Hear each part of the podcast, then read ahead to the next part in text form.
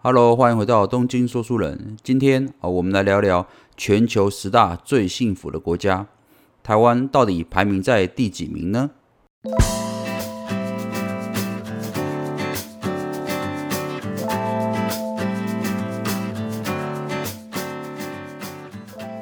好的，一开始我们先来啊了解一下啊这个全球这个呃幸福指数的国家排行榜啊，这个是从哪个单位来做呢？呃，事实上是在二零一二年的时候哦，由联合国开始哦公布这个全球的幸福报告指数哦。那当然啦，这个联合国做的报告啊，可信度是比较高一点的。那至于说这一份这个呃国家幸福的排行榜啊，是怎么评分的呢？呃，我觉得它的评分方式是蛮有趣的，而且也是呃，我觉得比较符合所谓的幸福的定义。那我这边先简单来介绍一下啊。就是说，它这个呃全球幸福报告啊，它从这个呃九十五个国家哦地区，总共超过三十五万人哦做这个抽样调查访查所得哦。那排名哦不是根据这个人的收入啦，或者是寿命的长短啊，或者是呃国家的经济好坏哦，这个都不在这个计算范围之内，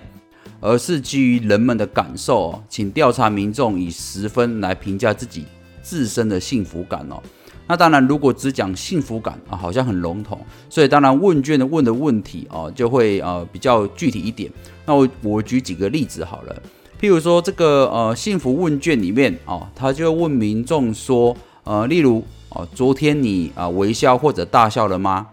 啊，或又或者是哦，昨天你了解做了什么有趣的事情了吗？或者是你昨天做了什么有趣的事情吗？然后再比如说，有可能问的问题是：昨天你一整天都感受到受到尊重的待遇吗？哦，类似这一种就是呃比较属于个人主观的感觉的问题哦，而不是说呃数字化的问题哦。那当然啦，这个呃每个民众啊，根据这个问卷的内容来做一到十分来回答每一题，他自己的感受是几分这样子。所以说，我们从这个呃报告的取向来看，就知道说这个报告主要在衡量哦，这个人对这个生活的整体满意度哦。更重要的是哦，快乐的人事实上应该是有更显著的幸福因素，例如说哦，可以相信呃互信互助可以让生活更美好这种态度哦。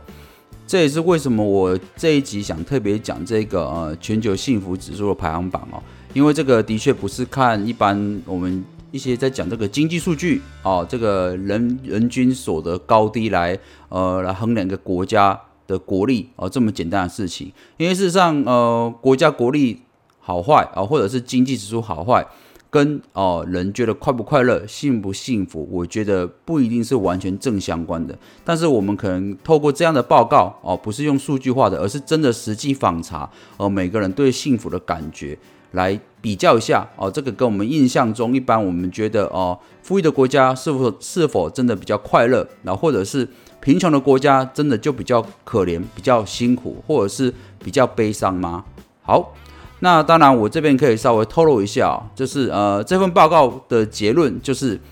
收入的高低对这个啊人民整体的幸福的影响程度并不是很大。举例来说，哦，例如说东欧部分的地区，哦，尽管这个呃欧洲嘛，东欧部分收入比较高，但是幸福排名却明显比预期的还低哦。但是呃，我们印象中比较呃贫穷的南美国家，哦，恰恰相反，他们虽然收入比较低一点，但是幸福感哦却比想象的还高哦。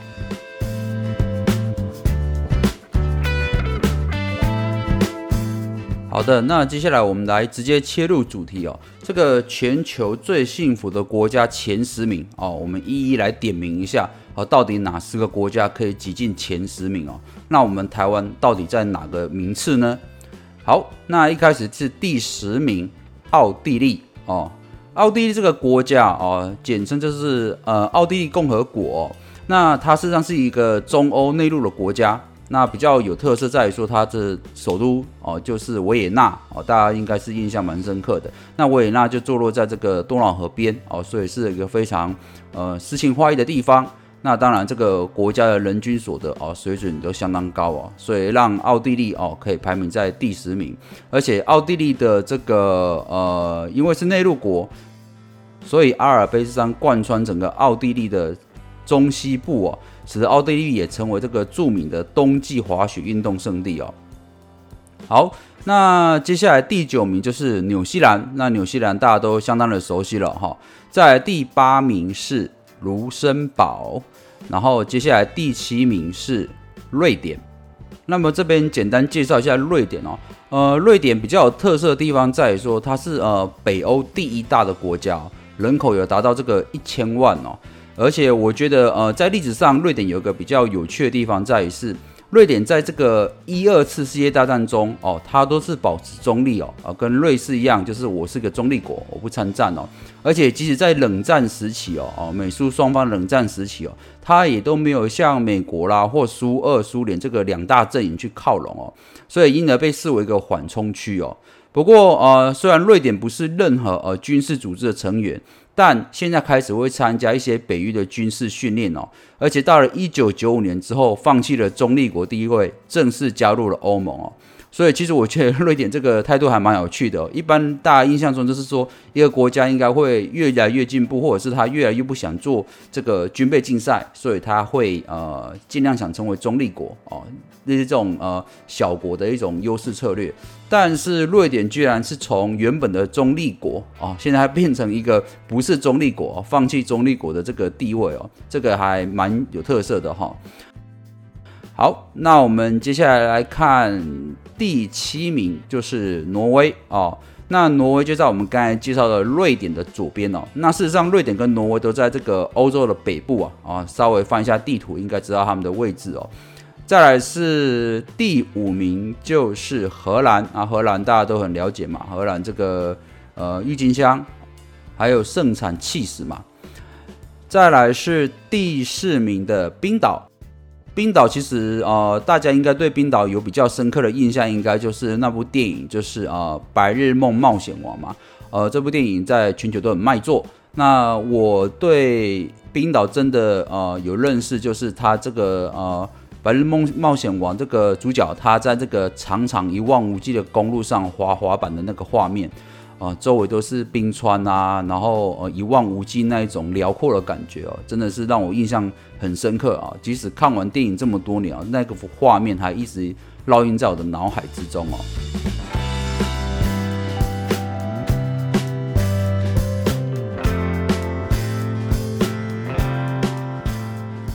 好的，接下来就开始公布啊前三名了。那前三名分别是哪三个国家呢？呃，第三名是瑞士哦，这个不意外哦。瑞士这个呃，以这个精密工业立国的国家啊，同时刚才讲过，它也是个啊中立的国家。再来是第二名丹麦啊，丹麦是第二名哦。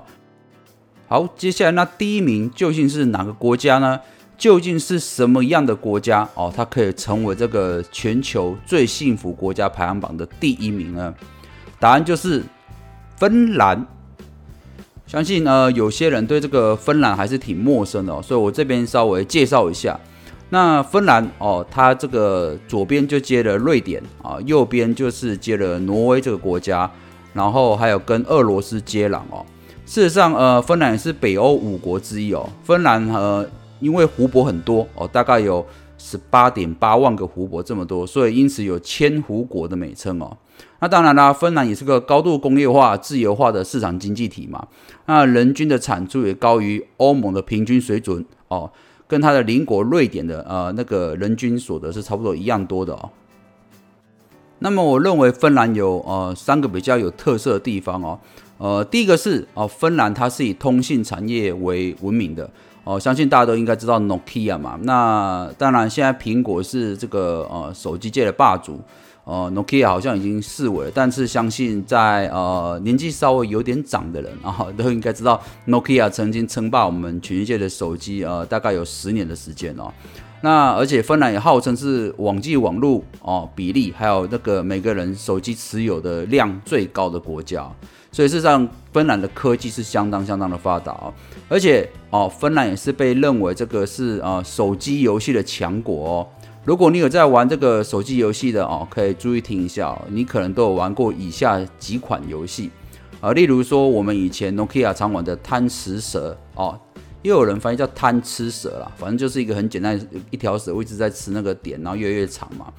哦，那个算是比较旧的游戏哦，可能年轻一点的朋友不太了解。那么比较近期就是哦，愤怒鸟哦，相信这个有 iPad 或 iPhone 的朋友都玩过这款游戏。然后再更近期，例如说呃，部落冲突啦、皇室战争啦、荒野乱斗哦、卡通农场这些哦，其实这些都是算是呃手机的游戏手游里面算是排行榜永远都在前十名的游戏哦。那这个。这几个游戏居然都是啊，芬兰这个国家哦的游戏公司研发出来的游戏哦。那再来是呃，芬兰还有个特色就是还蛮有趣，就是它是呃我们桑拿的发明国，就是我们所谓的桑拿文化哦。这个桑拿浴就是芬兰人发明的哦。所以说呃，桑拿在这个芬兰号称就是芬兰的国粹哦。啊，我们好像台湾亚洲的国粹是麻将啊，是吧？那呃，芬兰还有一句谚语说，就是先建桑拿，再建房屋哦。可见的这个呃，桑拿在这个芬兰人的生活中占有非常重要的地位哦。连那个房屋都可以后面再建哦，先把桑拿屋给我建起来，让我先舒服一下哦。这也是呃，芬兰举世闻名的特色之一哦。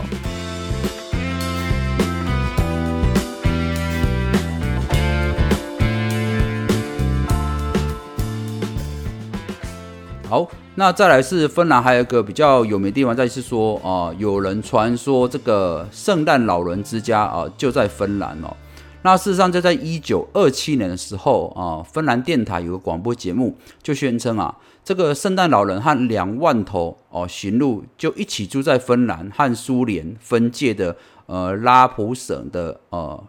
耳朵山上。而，正是因为这个耳朵，所以圣诞老人才能够在北极听到世界上所有孩子的心声。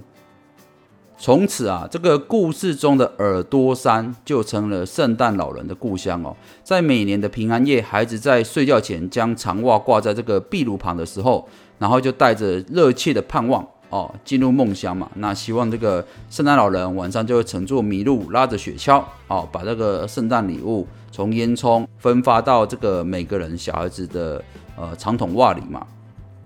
不过值得一提的是啊，这个像圣诞老人这么红的 IP 人物啊，哈，这个产值这么高的呃一个人物，当然不会只有芬兰哦，号自己号称是圣诞老人之家啦。世界上也有不少国家哦，都宣称是圣诞老人的故乡哦。例如说美国的阿拉斯加哦，加拿大、挪威、呃格陵兰这几个国家。都有自称自己是这个圣诞老人的呃发源地哦。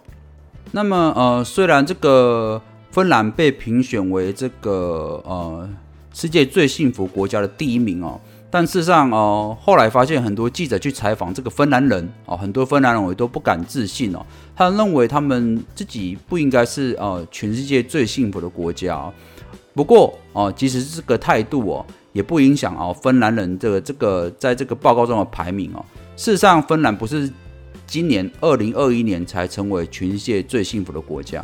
它是从二零一八年到二零二一年连续四年哦，都成为世界上最幸福国家排行榜的第一名哦。所以说，呃，它的第一名绝对不是偶然哦。不过，芬兰人对自己这种呃得到最幸福国家这个态度一直都很保守，而且事实上，芬兰人描述自己的呃民族性都觉得他们都是蛮忧郁的，因为芬兰的呃当地的气候不是很好哦。相信这个呃伦敦的雾都的天气哦的呃不好的天候状况啊，大家印象都很深刻嘛。那芬兰人甚至戏虐自己的呃这个国家的天气，讲说。呃，当伦敦如果某一天天气最差，一年中最差那一天呐，哦，就是芬兰人每天要遇到的天气哦。可见的这个呃，芬兰的气候真的非常不好，而且就是蛮少见到阳光的哦。甚至呃，芬兰啊，自古以来流传的一句俗语啊，是这样讲的：幸福总会落泪哦。可见的呃，在他们的想法当中，就是呃。所谓的幸福跟悲伤跟难过总是相伴而来的哦，就可以知道他们这个观念上是多么的呃比较呃悲观一点。那事实上也是这种态度哦，让他们成为这个目前这个 COVID-19 这个疫情影响中哦，北欧影响最小的国家之一，因为他们就是有这种悲观的态度，能够防范于未然哦。但是我觉得比较值得一提的是啊，就是刚才如果各位有注意到这个前十名的排名啊，哦，有三个国家都是邻居哦，而且他们都在于欧洲的最北边哦，啊，就是北欧五小国的其中三国是哪三国呢？就是刚才讲的第一名芬兰，还有第六名的挪威，还有第七名的瑞典。芬兰。哦，挪威、瑞典这三个国家都是连在一起的。那这三个国家居然同时都进了前十名，所以就有人就说：哎，那这三个国家有什么共同点啊？居然可以让他们都可以成为这个前十名的幸福国家？那到底有哪些因素呢？其中有一点会让人家大家很惊讶，就是说，其实这三个国家有个共同因素，就是刚才讲的哦，寒冷的天气哦，气候非常不好。例如说，哦，去年挪威拿下第一名时，研究的编辑接受《时代》杂志采访时就表示，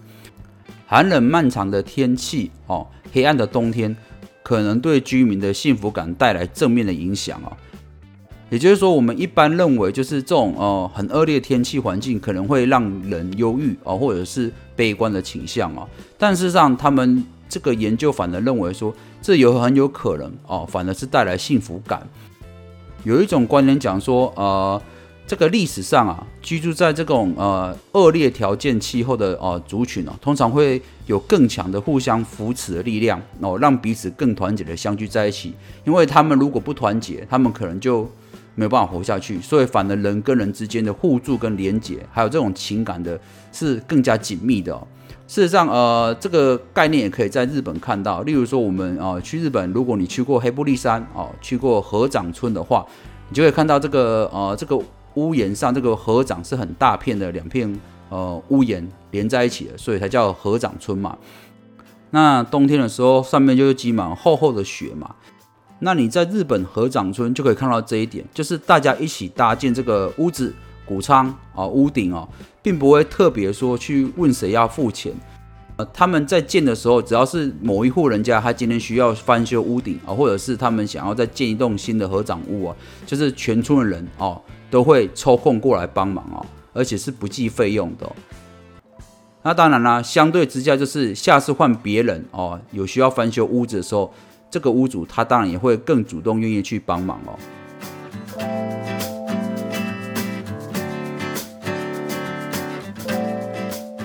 所以说啊，说不定这个寒冷的天气真的可以让这个社会哦，或者是人跟人之间的互相支持，或者是羁绊更加的容易，更加的浓厚哦。那当然，芬兰能够成为第一名哦，不止这个天后的因素哦，还有其他几个我认为蛮重要、值得一提的。也就是说，呃，芬兰哦，他们在这个工作上的竞争是没有像我们哦亚洲这么激烈的哦，也不像世界各地一样，就是大家争着抢做工作哦。事实上，他们芬兰对这个没有工作的人啊，也提供更好的协助，也就是说，他们的社会福利啊非常好。刚刚我们讲过嘛，芬兰有很高的 GDP 嘛，所以透过哦高额的税率哦支持社会福利啊，包括这个。低学费哦，甚至免费的学费的高等教育啊，或者是医疗这些，来帮助这种拉低这种贫富之间的差距。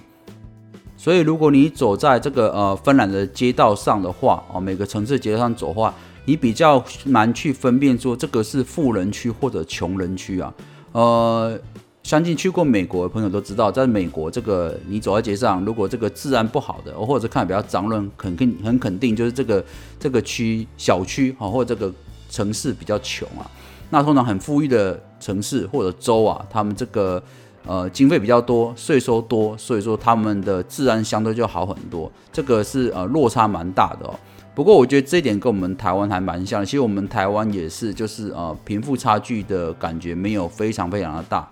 也不会说你走到某一区发现啊，这个地方好像是啊特别有了钱人才会居住的地区那种感觉哦。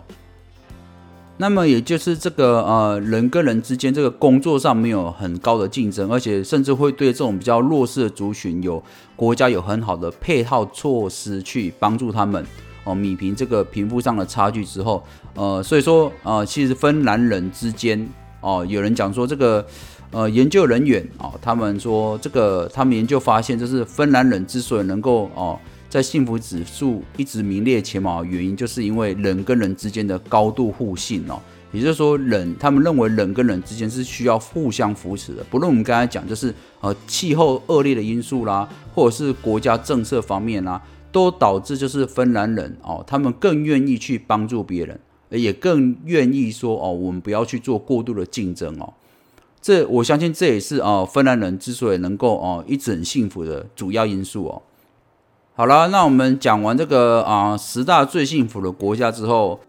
相信有些人应该会对这个最不幸的国家哦是哪几国有好奇，我这个边就稍微提一下哦。呃，全世界最不幸福的国家啊，分别是阿富汗啊，其次在就是赖索托哦，波扎纳哦，这个国家我连听都没听过。再来是卢旺达和辛巴威哦，这五个国家哦，就是最不幸的国家啊。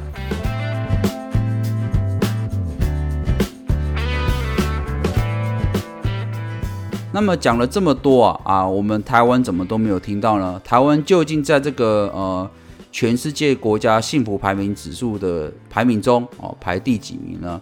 事实上，我们台湾哦哦是从去年哦，也就二零二零年的二十四名，今年已经升到第十九名了。所以说呃，其实我们台湾也算是蛮前面的，虽然不在十名之内，但至少在排名二十年之内哦，也算是呃前段班了。而且我觉得更值得一提的是哦。我们台湾哦是这个东南亚哦整个区域里面哦表现最佳，也是第一名哦。在亚洲地区哦，我们台湾的幸福指数是排名第一名哦，甚至超越这个呃新加坡哦、菲律宾、泰国、韩国哦、日本、香港哦、马来西亚、越南、中国、辽国、柬埔寨、缅甸，这些都在我们之后哦。所以可见的，其实我们台湾。呃，严格讲起来，我们还真的算是一个非常非常幸福的国家哦，很庆幸我们能够出生在这个地方。虽然有人讲说哦，台湾就是个鬼岛啊，不过我觉得啊，看完这个报告资料之后，就不要再老是觉得自己烂哦。亚洲最快乐的国家就是台湾了。好的，以上就是本期的东京说书人，咱们下回见喽，拜拜。